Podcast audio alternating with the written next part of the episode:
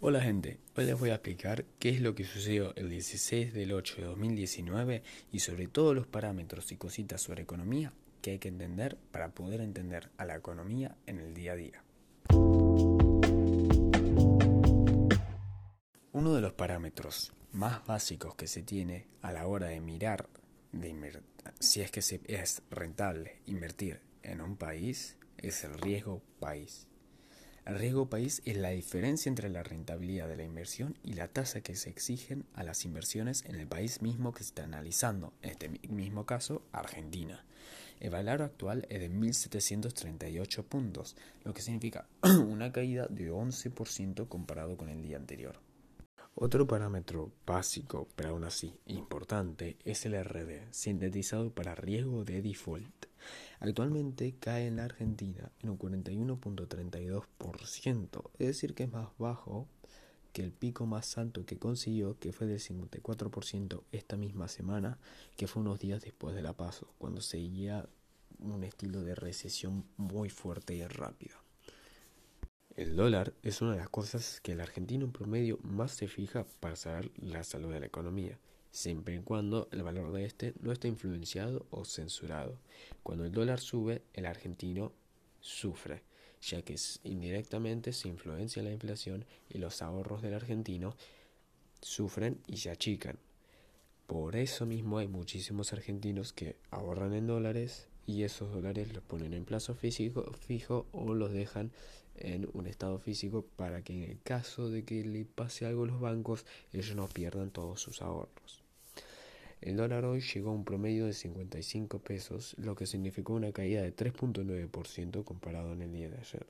Es decir, que por lo menos se mantuvo abajo, pero probablemente el Banco Central haya vendido reservas y además las tasas de intereses están muy altas en un 74%. Esas dos cosas están rentalizando bastante el crecimiento del dólar y hasta han logrado, como el día de hoy, hacer que se retire un poco. El Merval es la bolsa donde cotizan las empresas argentinas que lograron empezar a cotizar.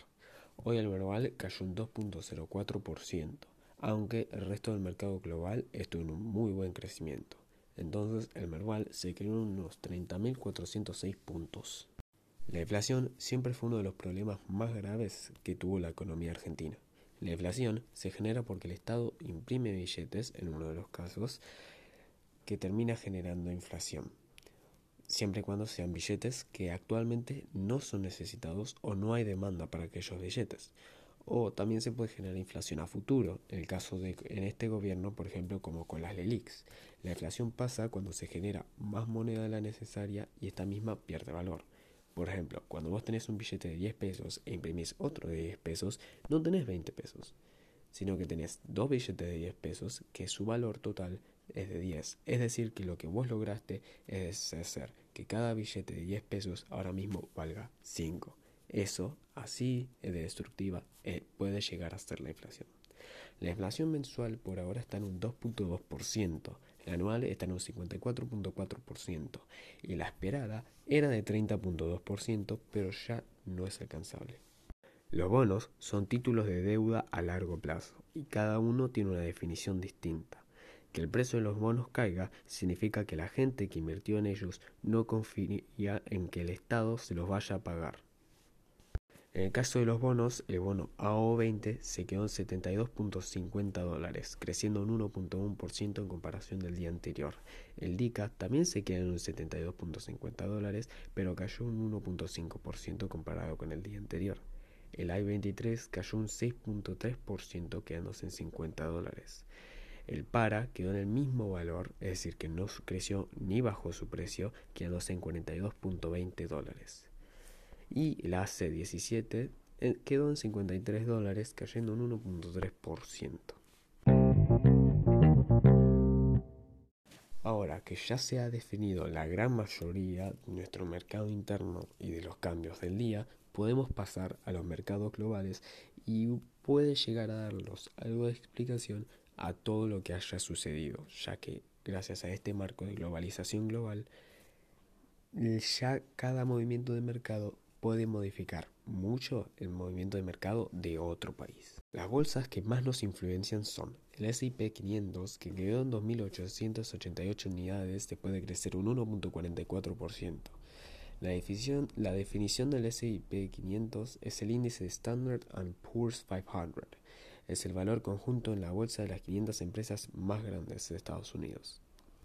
Las bolsas que más nos influencian son el S&P 500, que quedó en 2.888 unidades después de crecer un 1.44%. La definición, la definición del S&P 500 es el índice Standard Poor's 500.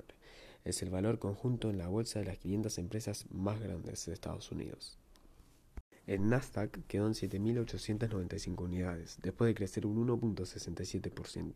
El Nasdaq se caracteriza por comprender las empresas de alta tecnología en electrónica, informática, telecomunicaciones, biotecnología y muchas otras más. El Bovespa, la bolsa brasileña, creció en un 0.76%, lo que terminó quedando en 99.805 unidades. Las commodities son materias primas o bienes primarios de las cuales Argentina claramente depende mucho ya su capacidad productiva en el campo. El trigo se quedó en 11.000 puntos por tonelada. El maíz 7.350 puntos por tonelada. La soja 14.000 por tonelada. El oro quedó en 1.523 sin ningún tipo de crecimiento ni de caída. La plata en 17 cayendo un 0.75%. El petróleo creció un 0.4% en su precio hasta 55 dólares el barril y el Bitcoin creció un 0.78% hasta llegar a los 10.388 dólares. La gasolina se quedó en 46.8 pesos por litro, lo que sigue siendo unos 30 pesos más bajo que el global. Eso fue todo por el día de hoy. Quédense atentos que el lunes 19 del 8 puede haber bastante movimientos ya que es después de un fin de semana y yo voy a estar para reportarlo.